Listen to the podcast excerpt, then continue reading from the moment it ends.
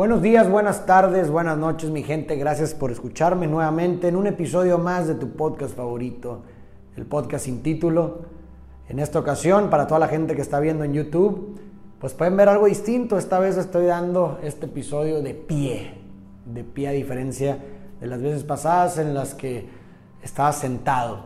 ¿Por qué hago este cambio? Porque pues me parece o me hace sentir como si estuviera dando una conferencia, una charla, algo que pues bueno, a partir de, la pandemia en la que vivimos pues fue algo que, se, pues, dejó de haber y es algo que disfruto bastante, además de que pues realmente cuando estoy de pie pues tienes muchos más movimientos y por consecuencia más estímulos que generan nuevas sinapsis o nuevas cascadas mentales que se reflejan finalmente en otras ideas. Así que pues quise hacer este experimento, ver cómo me siento dando este episodio de pie y si me gusta y les parece también a la gente que también ve en video este podcast, déjenme sus comentarios al respecto, si les transmite más y conectan más y pues vemos si dejamos este formato. El día de hoy tenemos un episodio más de comentario de libros. Me dio mucho gusto ver que el episodio anterior en el que analizamos el libro de El mito de Sísifo, tuvo demasiados buenos comentarios, tuvo demasiados buenos diálogos y, también se compartió bastante. Eso pues de verdad que fue una retroalimentación bastante bonita y me dio pues definitivamente gasolina para seguir con esta sección de comentarios de libros.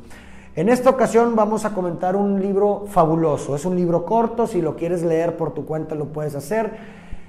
Y es un gran libro con una gran enseñanza. El autor es Séneca. Séneca es uno de los tres grandes filósofos estoicos. Recordemos que los estoicos, o los, más conocidos estoicos, son Marco Aurelio, el gran emperador romano, Séneca, que fue un senador también eh, del imperio romano, y Epicteto, que fue un esclavo. Un esclavo estuvo encarcelado durante mucho tiempo y tenemos en estos tres filósofos un contraste bastante interesante. Y los tres aún así convergían o interseccionaban con su filosofía de vida. En esta ocasión vamos a agarrar un libro, la lectura de, de la brevedad de la vida de Séneca, un libro sumamente interesante, un libro de hace alrededor de más de dos mil años, que lo que se dijo en ese libro, lo que se plantea en ese libro, sigue siendo sumamente vigente hoy en nuestros días. ¿Qué nos quiere transmitir Séneca con este libro? Pues bueno, este libro es producto de una reflexión que hace Séneca acerca de la brevedad de la vida, como lo dice su título. Séneca, al observar cómo la mayoría de las personas se quejaban de lo corto que era la vida, de lo corta que era la vida, él reflexionó diciendo, la vida no es breve, pero nos empeñamos o desperdiciamos mucho de ella y nosotros hacemos que lo sea. La vida puede ser suficientemente larga si la empleáramos bien, pero nos las pasamos borrachos e inconscientes, nos las pasamos gastando nuestro tiempo o pasándola con personas que no nos caen bien o que nos tiran para abajo, que nos hacen sentir menos, nos la pasamos siendo esclavos en un trabajo que no nos gusta, hasta los 65 años y de pronto llega ese momento en donde finalmente se supone que podemos empezar a vivir la vida y de pronto nos cuestionamos y decimos, ¿por dónde se me fue toda la vida? Dos mil años después de que se escribió este libro, vemos que nuestra realidad no es muy distinta. ¿Cuántas veces no hemos escuchado esta misma frase? Incluso nosotros mismos, yo por lo menos admito que la he, la he dicho en alguna ocasión. Yo admito haber dicho en alguna ocasión que la vida es demasiado corta. Y estoy seguro que muchos de ustedes también lo han hecho. Dos mil años después de esta reflexión de Seneca, sigue siendo todo esto sumamente vigente. Así que vamos a repasar las cuestiones importantes de este libro. Hacemos corta la vida cada día que entregamos a los vicios. Hacemos corta la vida cada día que lo entregamos a personas que nos hacen sentir menos, a personas que ni siquiera les caemos bien o nos cae bien y que tampoco aportamos ni aportan. Ahí se nos va la vida. Hacemos corta la vida cuando cada día que, en la que el miedo nos gana por perseguir algo que consideramos significativo, hacemos corta la vida cada día que dejamos pasar y que no vamos o que no hacemos aquello que amamos. Si sumamos todos los días que hemos entregado a todo esto, nos daremos cuenta que tenemos muchos menos años de los que contamos. Decía Séneca que cuando se trata de guardar y proteger la fortuna, el hombre suele ser muy avaro, pero cuando se trata del recurso más importante y no renovable que es nuestro tiempo, en la única cosa que quizás pudiera ser justificado la avaricia, el hombre suele ser muy generoso. Siempre puedes volver a conseguir 100 pesos, pero nunca vas a volver a recuperar una hora o un día. Por eso a Seneca se le hacía absurda la forma en la que despilfarrábamos nuestros días y nuestro tiempo en cosas insignificantes para después quejarnos de que la vida era corta. Ahora, ¿cuál es para Seneca la razón por la cual tendemos a desperdiciar mucho nuestro tiempo? Para Séneca la razón de esto es que se nos olvida constantemente de que nuestro tiempo es limitado. Séneca decía que vivíamos como si nunca nos fuéramos a morir, nunca pensamos en nuestra fragilidad, ni en cuánto tiempo ha pasado ya. Malgastamos nuestro tiempo como si lo estuviéramos sacando de un estanque infinito y abundante cuando realmente es que este día que entregas a cierta cosa o a cualquier persona podría ser el último. No hay quien pueda devolvernos nuestros años y aún así despilfarramos nuestro tiempo como ningún otro recurso. Por esta razón es que Séneca nos implora a que reevaluemos nuestras actividades y a las personas que se llevan más de nuestro tiempo. ¿En qué nos sugiere Séneca que podemos invertir nuestro tiempo para aprovecharlo? Para Séneca aprendemos a vivir cuando aprendemos a morir. El problema es que nadie nos enseña cómo. Es por esta razón que para Séneca la mejor forma de emplear el tiempo es volviéndote más sabio.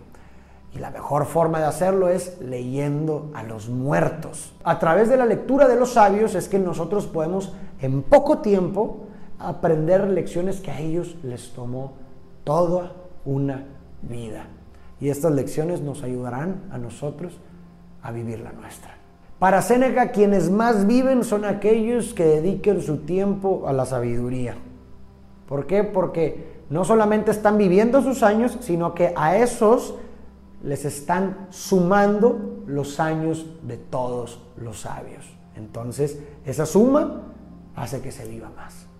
Para Séneca, las personas que viven más son las personas que le dedican tiempo a la sabiduría. Porque no solamente están empleando su tiempo bien, sino que también le están sumando a sus años los años de todos los sabios de los que han aprendido. Quien vive mejor la vida es el sabio, pues quien recuerda sabiamente el pasado, aprovecha el presente y mira de frente el futuro. Mientras quien olvida por completo el pasado, descuida el presente y mira el futuro con miedo y temor. Así pues, para recapitular, voy a resumir en seis puntos lo más importante de esta lectura. Primero, la vida puede ser suficientemente larga, sí, si la empleamos bien. Segundo, recuerda que morirás, recuerda que tu tiempo es limitado aquí. Recordar constantemente lo escaso de la vida nos hace valorarla más y por consecuencia perseguir aquello que consideramos significativo y dejar a un lado aquello que no es importante. 3. Lea a los antiguos sabios para que puedas así construir tu propia filosofía de vida que te ayude a morir. Acuérdate que aprender a morir es aprender a llegar a nuestro lecho de muerte satisfechos con lo que hicimos de nuestra vida. 4 revalúa las actividades y a las personas a las que les das tu tiempo. 5. La edad no es un número, sino una actitud. Y esto me lleva a las 6 y a la conclusión de esta obra. No vive más quien más tiempo ha estado aquí, sino quien ha desperdiciado menos. Esto fue mi comentario del libro de la brevedad de la vida de Séneca, un bellísimo libro, espero que te haya gustado, espero que este libro te haya hecho aprender muchas cosas porque de esa forma entonces has vivido más, como dice Séneca, quien vive más es quien dedica su tiempo a la sabiduría y el haber escuchado este episodio, si este episodio te volvió más sabio, entonces has encontrado más años de vida en esta información. Muchas gracias por dedicarme tu recurso más importante y no renovable que es tu tiempo. Vaya paradoja que precisamente estamos hablando de eso, pero estoy seguro que fue bien empleado tu tiempo. Has aprovechado tu tiempo seguramente con lo que has aprendido en este episodio.